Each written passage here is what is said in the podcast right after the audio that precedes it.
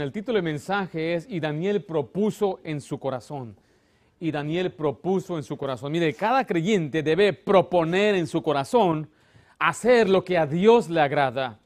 El cristiano debe vivir de acuerdo a la palabra de Dios para agradarle a Él.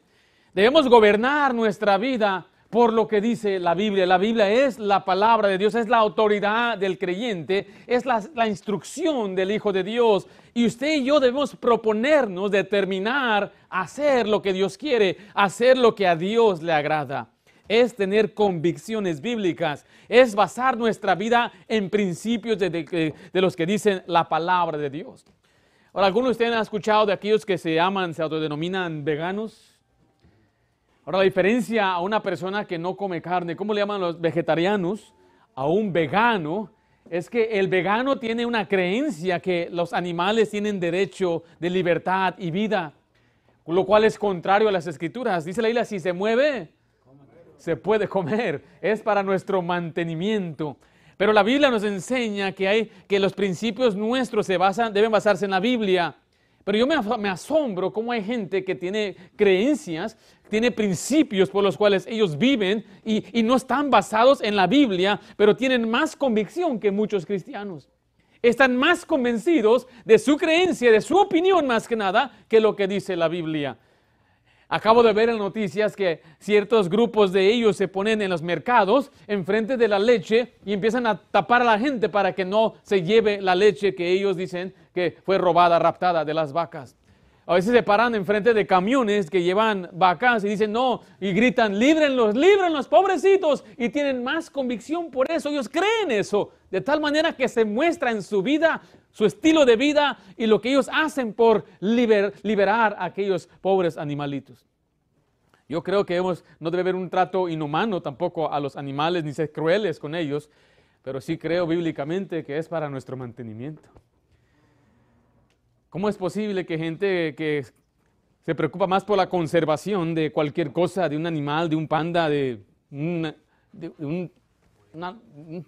ave, la gente cosas que no hace porque están ellos, están ellos tan convencidos. Pero el cristiano muy a menudo no está convencido de lo que dice la escritura. Mira lo que dice Efesios 5, deja ahí su marcador, pero acompáñame a Efesios 5, 10. El creyente debe comprobar lo que es bueno y agradable delante de Dios. ¿Cómo se comprueba lo que es agradable delante de Dios? Mire Efesios 5, 10 de esta manera. Estamos ahí. Comprobando lo que es agradable a quién? Al Señor. La palabra comprobar es verificar o confirmar.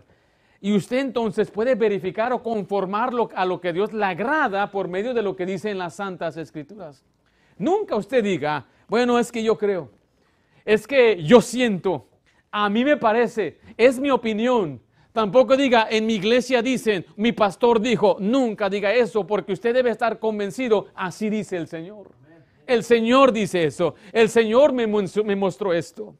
Ahora regresa ahí al libro de Daniel, aquí vemos que se registra la vida de un joven determinado a vivir para Dios llamado Daniel.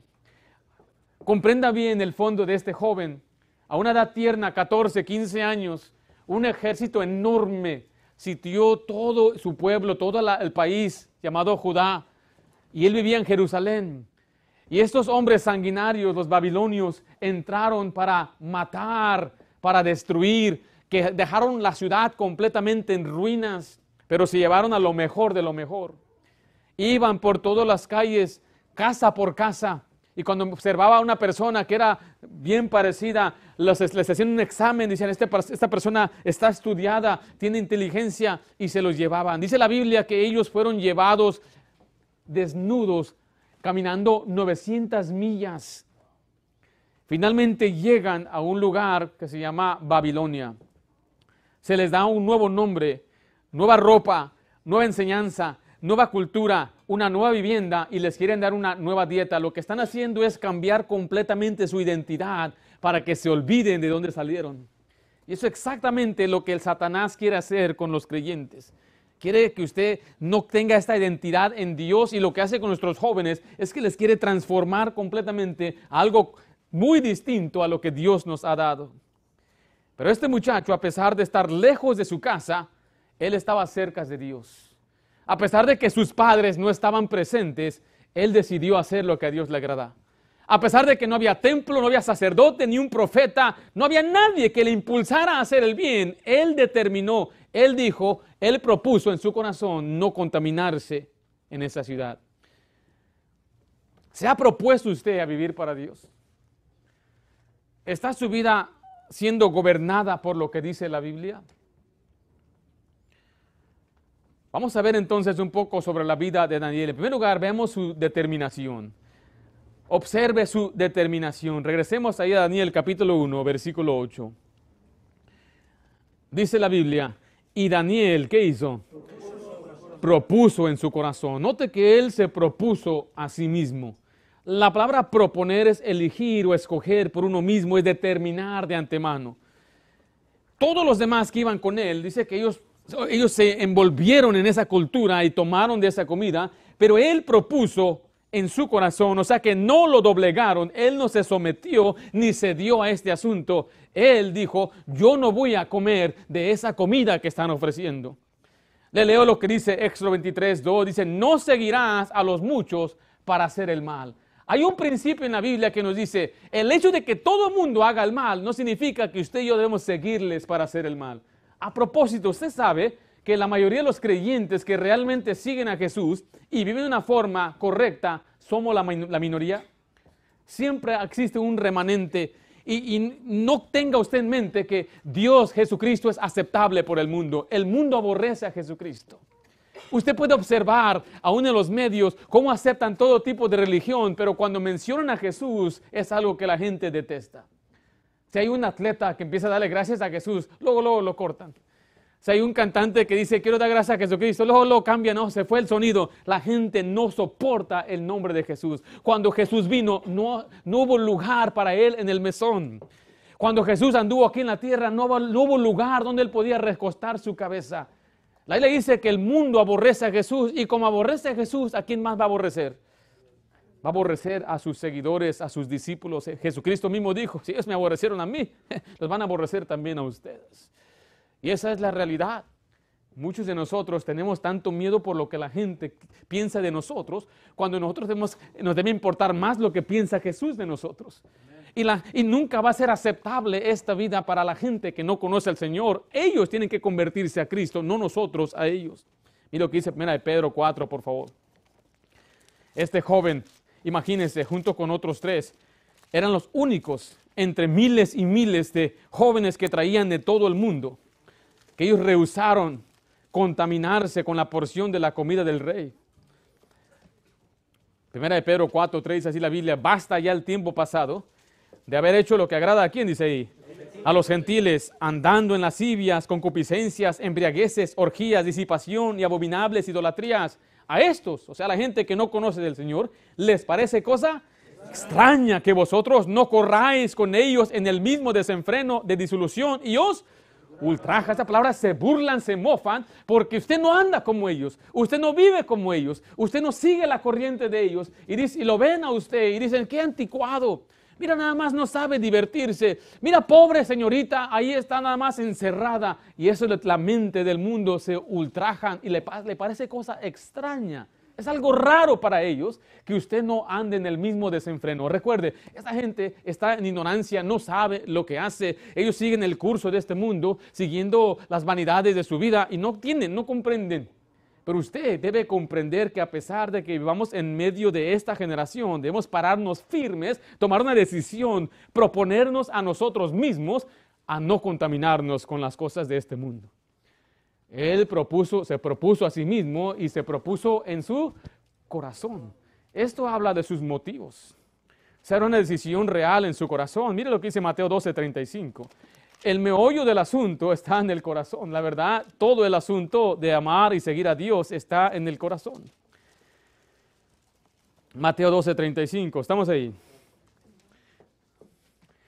El creyente debe cultivar un corazón para Dios. Dice así, el hombre bueno del buen tesoro del corazón saca qué? Buenas cosas. Y el hombre malo, mire, del mal tesoro, ¿qué saca? Malas cosas. Nuestro corazón es la fuente de todo lo que somos, nuestra persona interior y depende del estado de nuestro corazón, es, va, a ser la manera que actuamos, nuestra conducta. Le voy a leer unos pasajes nada más para que usted pueda escuchar. En Hechos 11:23 dice, este cuando llegó y vio la gracia de Dios, se regocijó y exhortó a todos a que con propósito de corazón permaneciesen fieles al Señor. La fidelidad comienza en el corazón.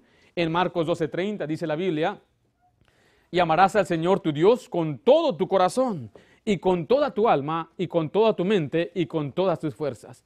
En Colosenses 3:23 dice, y todo lo que hagáis, hacerlo de corazón, como para el Señor y no para los hombres. Por eso es un asunto del corazón obedecer a Dios. En Juan 14, 15 dice la palabra de Dios de esta manera, si me amáis, guardad mis mandamientos. Y en 1 de Juan dice, capítulo 5, 3, pues este es el amor a Dios, que guardemos sus mandamientos y sus mandamientos no son gravosos. O el asunto del corazón es que yo amo a Dios de corazón, hago lo que Él quiere, hago lo que a Él le agrada porque yo le amo a Él y me agrada a mí hacer lo que a Dios le agrada. Una vez saliendo de evangelizar, fuimos a un 7-Eleven para botanear.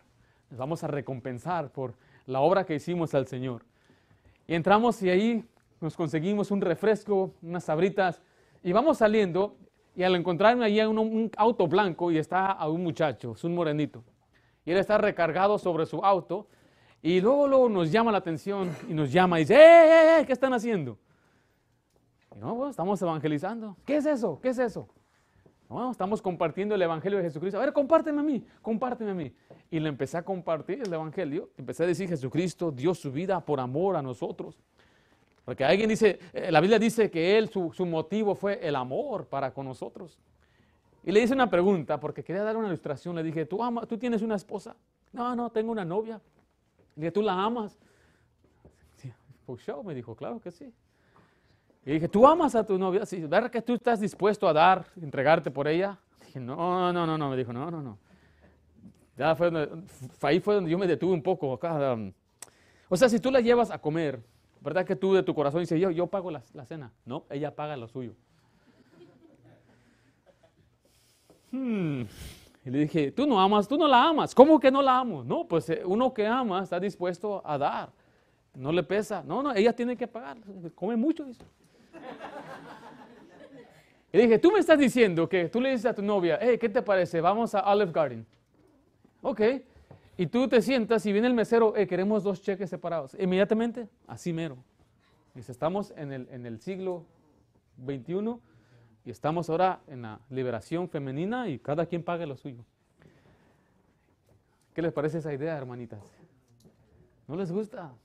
Cuando les conviene, ¿verdad? No les gusta, Porque para otras cosas si quieren, quieren, quieren sus derechos. Yo estoy, yo, estoy, yo estoy de acuerdo con usted especialmente el varón, cuando está tratando a una muchacha, le tiene que mostrar que él va a estar dispuesto a proveer para ella. Y ahorita cuando están en su, en su noviazgo es el mejor comportamiento que hay. Y si no le comparte nada de su corazón, menos va a suceder cuando se casen. Porque mira, la mayoría, no digo los casados están aquí, pero la mayoría de los casados, después de que se casan, ya no son tan generosos como antes eran. Ahora, si apenas fue generoso cuando andaban de novios, menos va a ser. Y si no fue, yo le dije a este muchacho, tú no la amas. ¿Cómo que yo no la amo? Tú no amas a esta muchacha. Porque tú estarías dispuesto a dar. Jesucristo cuando amó la iglesia, Él se entregó por ella. ¿O no es así la palabra de Dios? Y ese es el amor que Dios espera de nosotros. Así como Él se entregó por nosotros. Cada uno de nosotros ya no debemos vivir para nosotros, para sí, sino para aquel que murió y se entregó a sí mismo por nosotros. Y el pasaje dice, cuando usted ama al Señor, usted guarda los mandamientos de corazón. Él propuso en dónde, dice la Biblia, su corazón. él no tenía ni una reservación, no se le hacía pesado hacer lo que a Dios le agradaba, no le daba vergüenza, porque él lo hacía de corazón. Note que aquí él estaba solo, significa no tenía, de nuevo le digo, sus padres, parientes. Estas cosas que él estaba haciendo aquí no eran unas creencias prestadas. Y aquí está el asunto con muchos jovencitos y señoritas. Tienen sus creencias o sus principios o sus convicciones son prestadas. No son de ellos. Vivo en la casa de papá, bueno, tengo que sujetarme a lo que me dice. Me lleva a la iglesia, me dice haz esto, me dice no juntes con este, me dice haz esto. Y ahí están los muchachos simplemente haciendo lo que otra persona dice. Pero este no fue el caso de Daniel. Daniel decía, a pesar de que papá no está, yo sigo lo que Dios dice. Y te digo una cosa, yo creciendo en una iglesia, yo creciendo, mi vida fue todo lo que es una iglesia, mis padres siempre fueron fieles a la casa de Dios. Yo tuve esa situación donde yo vivía simplemente haciendo lo que papá y mamá me decían. Pero llegó el tiempo donde yo tuve que determinar, proponerme a mí mismo a hacer lo que Dios quiere. Y cuando eso sucede, entonces existe una verdadera libertad, porque los mandamientos de Dios no son gravosos, no es pesado, no me duele, no me es una carga, sino que es una delicia. Oh, para el creyente que no ama a Dios como debe, oh, le es una carga servir a Dios, es una carga leer la Biblia, es una carga orar, le es una carga asistir a la iglesia, le es una carga hacer lo correcto y por eso le duele, le pesa, está, se cansa, está cansado ahorita. Ay, estoy cansado, pero frente de ahí de la televisión no está cansado. Sale el muchacho corriendo, está emocionado en los deportes porque su corazón no está en las cosas de Dios. Tienen convicciones prestadas. Así que en primer lugar vimos su determinación. Él se propuso a sí mismo y se propuso en su corazón. Pero en segundo lugar vamos a ver su autoridad. Regresemos a Daniel capítulo 8. Él tenía una autoridad a quien él respondía. Ahora note que dice el versículo 8 ahí, Daniel 1.8, y Daniel propuso en su corazón no contaminarse con la porción de la comida de quién dice ahí? Del rey. Del. Note que había un rey que les dio unas órdenes, le ordenaron a comer, les dio una dieta. La palabra contaminar significa corromper, ensuciar, alterar la pureza de algo. Y Daniel no quería contaminarse con esa comida que el rey les dio. El hombre más poderoso sobre la faz de la tierra se llamaba Nabucodonosor. Este hombre conquistó todo el mundo. Él con una vara de hierro sometió a todos los reyes. Él coleccionaba reyes. Cuando él atraía o invitaba a sus amigos para ver su reino, él le decía, mira, quiero presentarte al rey de Israel, al rey de Judá, al rey de Asiria y tenía una colección de reyes. Yo he visto a gente de dinero, tiene colecciones, le gusta comprar animales, tigres y todo. Mira, quiero mostrarte mi zoológico. Este hombre no tenía no solamente un zoológico, tenía reyes. Conquistaba naciones enteras y ahí está, era el rey, algunos hasta sin ojos, como el, el rey de Judá, sin ojos. Pero era un rey sanguinario y poderoso. Él decidía quién vivía y quién moría en un momento, en un instante. Oye, rey, hay un joven que no quiere tomar, no quiere comerse esa comida. Pues mátalo. Es como matar a un bicho. Pues mátalo. Ese es el hombre que les dijo, aquí está tu comida y aquí está el vino. Pero Daniel reconoció que había una autoridad más alta. Hay alguien a quien yo le doy cuentas antes que este hombre. Esa persona a quien Daniel le daba cuentas era al Dios de dioses al Dios poderoso, el creador de los cielos y la tierra. Y él dijo, no voy a comer. ¿Se puede usted imaginar el que está a cargo de Daniel se le queda mirando, ¿no vas a comer? ¿No sabes que te van a matar? No voy a comer. Haz lo que quieras, pero no voy a comer. ¿Qué haría usted? No, pues yo comería, pues para que me maten. ¿Usted haría eso? usted se pondría, se pondría firme como Daniel? ¿De dónde sacó este concepto Daniel? ¿Por qué se iba a contaminar? Bueno, mire, porque su cuerpo tenía un significado espiritual. Acompáñame al Levítico capítulo 11, por favor. ¿Qué había malo de esa comida? Aunque no se nos da, no se nos deja saber eh, con claridad, no hay nada específico qué tipo de comida es, pero como sabemos que le va a contaminar, entonces es muy probable que es la comida que Dios les prohibió en su ley. Levítico 11, versículo 2, estamos ahí. Hablad a los hijos de Israel y decidles, estos son los animales que comeréis entre, todos los animales que hay sobre la tierra. Ahora mire, antes de que Dios estableciera la ley, le eh, cuando Él hizo a, Adán y a Eva, ellos eran vegetarianos, comían nada más, tenían una dieta de, legumbres y fruta. Pero después de que ellos bajaron, bueno, a Noé y su familia bajaron del arca, le dijo que todos los animales ahora serán para vuestro mantenimiento.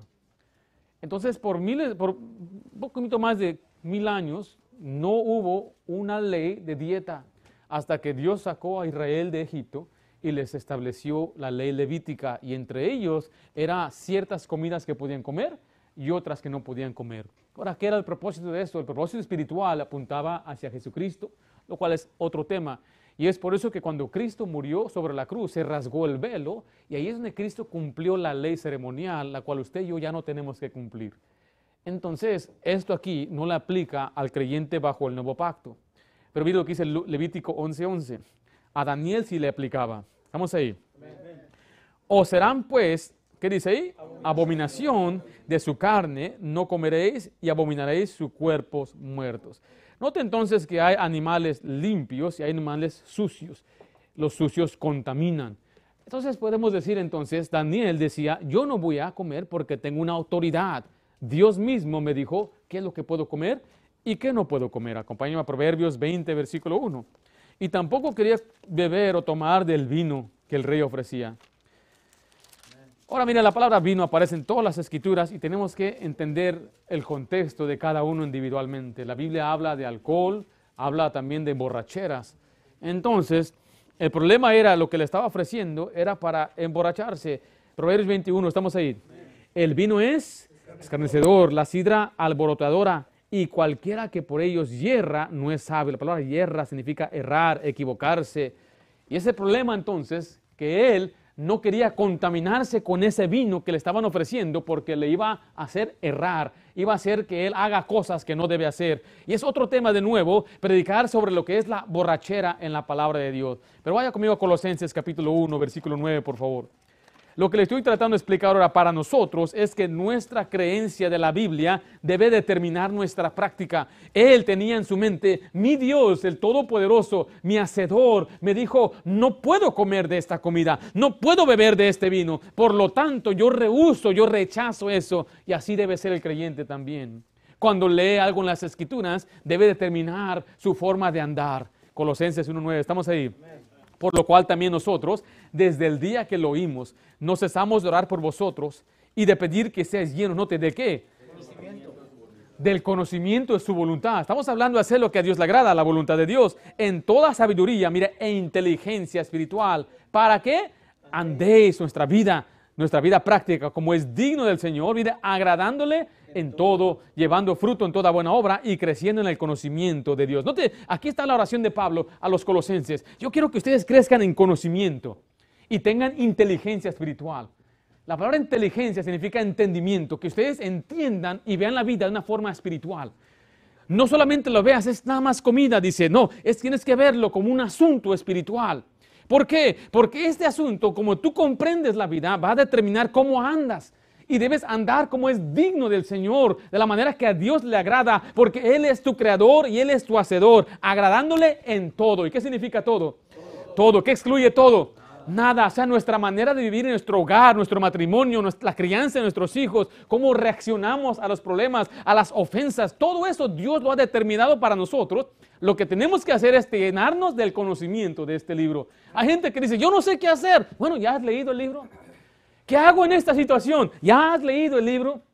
Bueno, es que es muy difícil tomar esta decisión. Sí, quizás es difícil. No base su decisión en sus emociones, lo que usted piensa ni en su propia sabiduría humana. Básese en lo que dice la Biblia. Confíe en Dios. Ande como es digno del Señor, llevando fruto en toda buena obra. Y esto agrada a Dios. Por eso le digo, usted lee la Biblia. Usted lee las escrituras. Somos una iglesia bíblica. Yo le animo a que usted lea la Biblia y no diga solamente el pastor sabe. No, todos nosotros que tenemos el Espíritu Santo debemos y podemos saber las escrituras.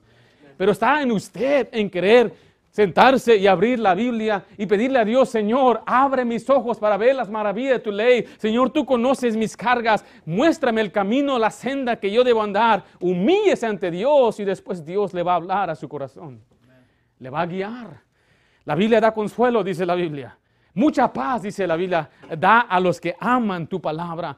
Da paz, da, da, gozo. La Biblia dice estas cosas, escrito para que mi gozo sea completo en ustedes. Y Dios quiere que usted tenga gozo, pero todo esto viene por la palabra de Dios. Aquí está la solución a toda nuestra vida, a todo lo que tenemos que enfrentar. Dios nos quiere guiar. Nuestra fe determina nuestra práctica. Nuestra doctrina determina nuestra práctica. Miren lo que dice 1 Tesalonicenses 4.1.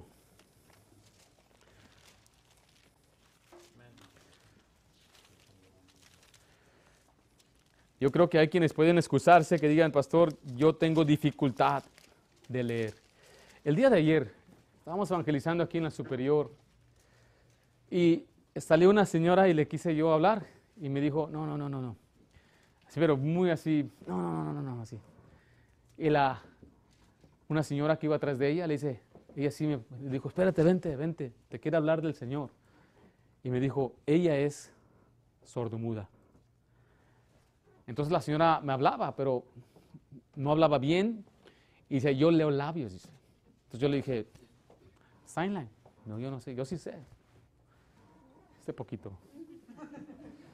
Entonces traté con ella, me dije, no, lamentablemente en mi país nunca me enseñaron. A mí me enseñaron a leer labios. Me dio mucha pena, mucha tristeza. Estaba conmigo el hermano Wolfgang y me dio tristeza. Porque dice, voy a la iglesia y no comprendo, no entiendo. Me sientan lejos, no entiende señas. Pero hay personas que no pueden ver, no pueden oír, no tienen la capacidad para poder, no, tienen, no tuvieron la, la manera para poder aprender. Pero usted puede leer, puede aprender. Algunos dicen, que yo ya estoy grande. ¿Y eso qué? No, es que ya, ya, el rollo ya se me acabó. ¿Cuál rollo? Usted tiene un cerebro, no es un rollo. El Señor le, le puede dar capacidad, pero lo que usted tiene que es esforzarse y esmerarse. Una hermanita en nuestra iglesia, cuando llegó a la iglesia, nunca fue a la escuela. Y aprendió a leer la Biblia ah, en el discipulado. Yo no sé leer la Biblia, pero como yo quiero aprender lo que Dios quiere decirme, y aprendió a leer. Ahí está. Y ahora toma notas, cuando me muestra ahí tiene highlighters acá, rojo, verde y todo. Ahora sí lee, lee ya mucho. Lee demasiado. Hay tal cosa como leer demasiado. No, no, es la isla que abunde, sobreabunde en ti la palabra de Cristo. No hay tal cosa como mucha Biblia. Eso no es verdad. Mire, 1 Tesalonicenses 4.1. Estamos ahí. Por lo demás, hermanos, os rogamos y exhortamos en el Señor Jesús que de la manera que aprendiste de nosotros, como os conviene conduciros. ¿Y qué dice ahí? Y agradar a Dios, así abundéis más y más. Oh, el Señor quiere que usted abunde en la manera que usted agrada a Dios. Ahora, la Biblia nos dice, nos da preceptos, nos da mandatos directos. Por ejemplo, no dirás falto testimonio, es un mandato directo. Honra a tu padre, a tu madre, un mandato directo. Pero hay otros mandatos que no son directos. Por ejemplo, 1 Corintios 6, 19 este mandato que nos da aquí en este pasaje, abre a muchos principios para nuestra vida. Ven a Corintios 6, 19, estamos ahí. ¿O ignoráis que vuestro cuerpo es, ¿qué dice ahí? Templo del Espíritu Santo, el cual está en vosotros, el cual tenéis de Dios y que no sois vuestros, porque habéis sido comprado por precio. Glorificad pues a Dios en vuestro cuerpo y en vuestro espíritu, los cuales son de Dios. de Dios. Aquí vemos que tu cuerpo, su cuerpo no es de usted, usted fue comprado por precio. Significa que el cuerpo que usted y yo tenemos es simplemente como un tabernáculo temporal en donde mora el Espíritu Santo, pero Dios nos dio a nosotros la administración de este cuerpo, de ponerlo en sujeción, de servir al Señor. Aquí tenemos muchos principios. Les acabo de mencionar si se mueve, se puede, pero no todo conviene. Ahí está el principio que corrige ese asunto. Entonces voy a... Todo me es lícito, pero no todo. No todo edifica, no todo conviene. Entonces, si lo que yo voy a ingerir o comer afecta, altera mi cuerpo, mi mente, entonces yo debo desechar eso. En el capítulo 3 dice que si uno destruye el cuerpo, Dios le va a destruir a él. Entonces ahí vemos principios de por qué una persona entonces no debe fumar. Me decía un muchacho si él podía, que si nuestra iglesia ah, estaba en contra de que fumaran marihuana. dije, nuestra iglesia no está en contra de nada, pero Dios sí está en contra de eso. Dice, como iglesia, es que nosotros simplemente seguimos lo que Dios dice, no es una postura que una iglesia ha determinado. Dios es la cabeza de esta iglesia y Dios determina. Y dicen, ¿y qué tiene de malo eso? Dios lo hizo, salió de la tierra, y, me siento bien y me dicen un montón de cosas así. Ahora, si usted va a la urgencia, los que trabajan en urgencia dicen que la mayoría de los accidentes hoy son causados por gente que está bien drogada con la marihuana. Entonces, altera la mente, sí. Te pierde el control, sí. Entonces es algo que debemos rechazar. Entonces vemos que con ese principio se puede aplicar entonces cosas muy básicas para la vida. El problema es que no conocemos los principios. Ahí es donde usted tiene que entonces determinar, voy a estudiar, escudriñar las escrituras, porque Dios me ha dado decretos que son mandamientos directos, pero me ha dado principios que van a guiar en los lugares que son, no son tan directos. ¿Sí me estoy explicando? Por ejemplo, Proverbios 13:20, mire lo que dice la Biblia.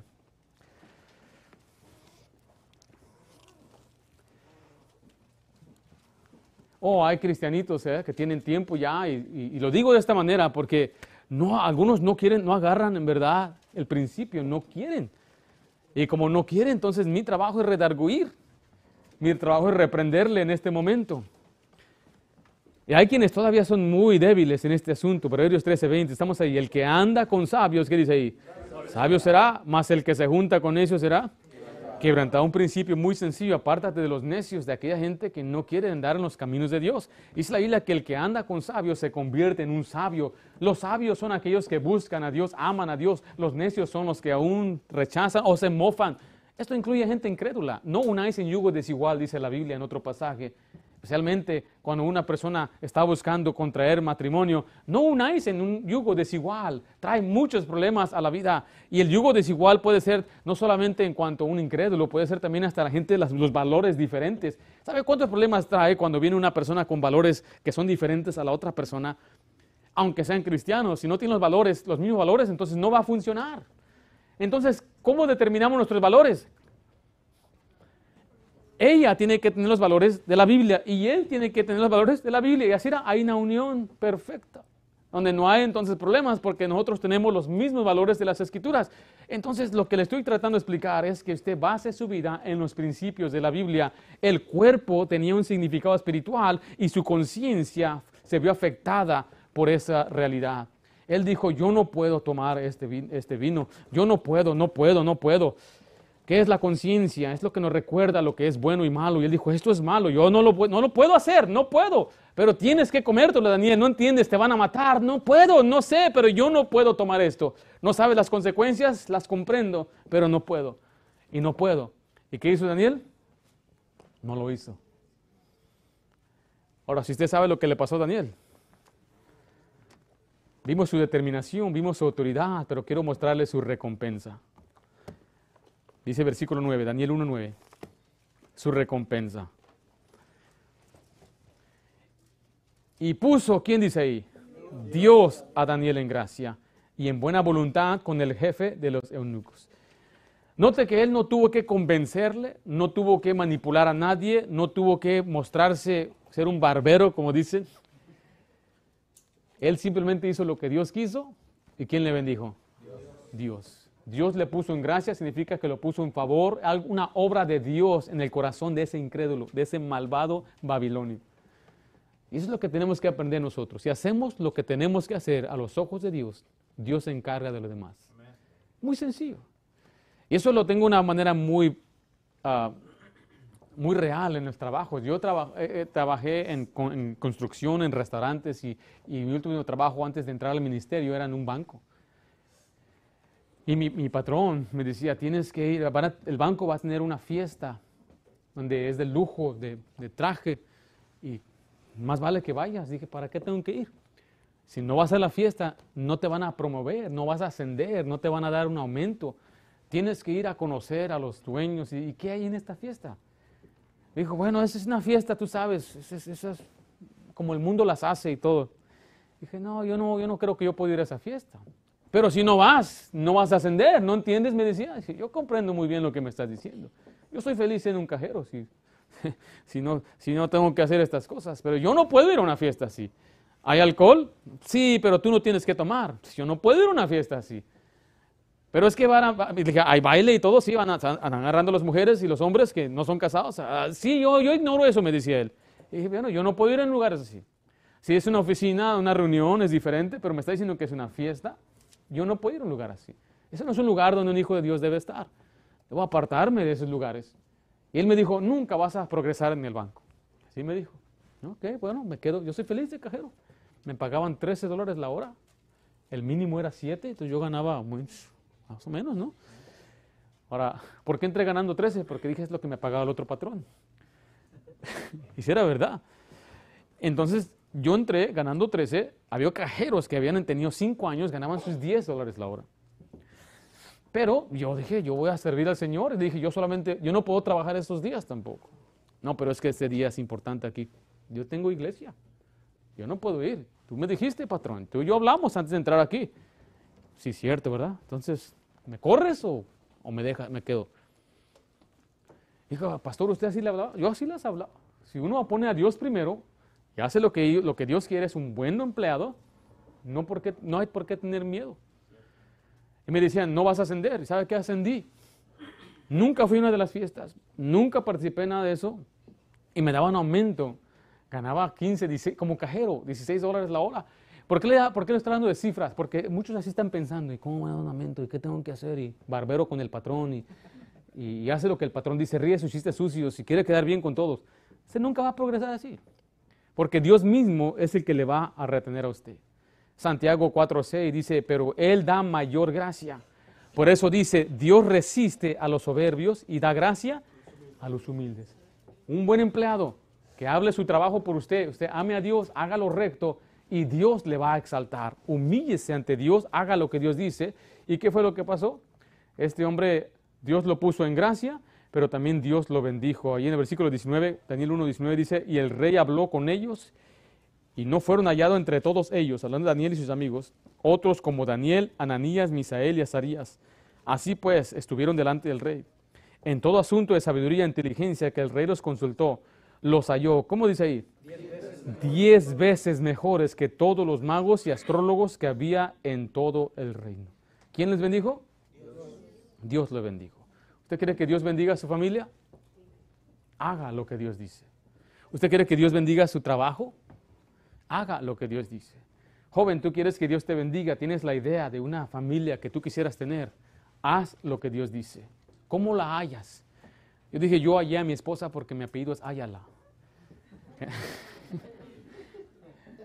y hallé a mi esposa. La hallé haciendo lo que yo debería hacer. Y lo repito una y otra vez, muchacho, el mejor lugar para poder buscar la mejor pareja para ti es donde se encuentran las personas que aman a Dios. Y esta es la casa de Dios. ¿Queremos que Dios nos bendiga? Hay que hacer lo que Dios nos pide. Deleítese en hacer lo que Dios le diga. Vimos la determinación de Daniel. Él propuso en su corazón. Vimos su autoridad. Él decidió hacer lo que a Dios le agrada. Y vimos su recompensa. Cuando él hizo lo que a Dios le agrada, ¿quién le bendijo? Dios mismo, el Todopoderoso, tiene poder para bendecir, exaltar, pero también tiene poder para humillar. Así que hagamos lo que Dios quiere. Vamos a orar. Padre Santo, gracias damos por tu palabra. Te pedimos, Señor, que tú nos ayudes a comprender y tener esta inteligencia espiritual de que si hacemos lo que tú nos mandas, tú nos vas a bendecir de una manera muy grande. Gracias por tu palabra. Gracias por la enseñanza, la doctrina que nos has dado en este bendito libro. Danos el entendimiento que nuestra doctrina, nuestra creencia determinaría, determina siempre, Señor, nuestra conducta Danos, Señor, sabiduría, da sabiduría a los jóvenes de nuestra iglesia, da sabiduría a los padres para poder guiar y enseñar a sus hijos. Da sabiduría a los varones, Señor, para vivir una vida recta delante de ti. Y, Señor, anhelamos servirte y deseamos que tú nos bendigas. Y, Señor, hagamos, hacemos esto para tu honra y tu gloria. Te lo suplico en nombre de Jesús. Amén.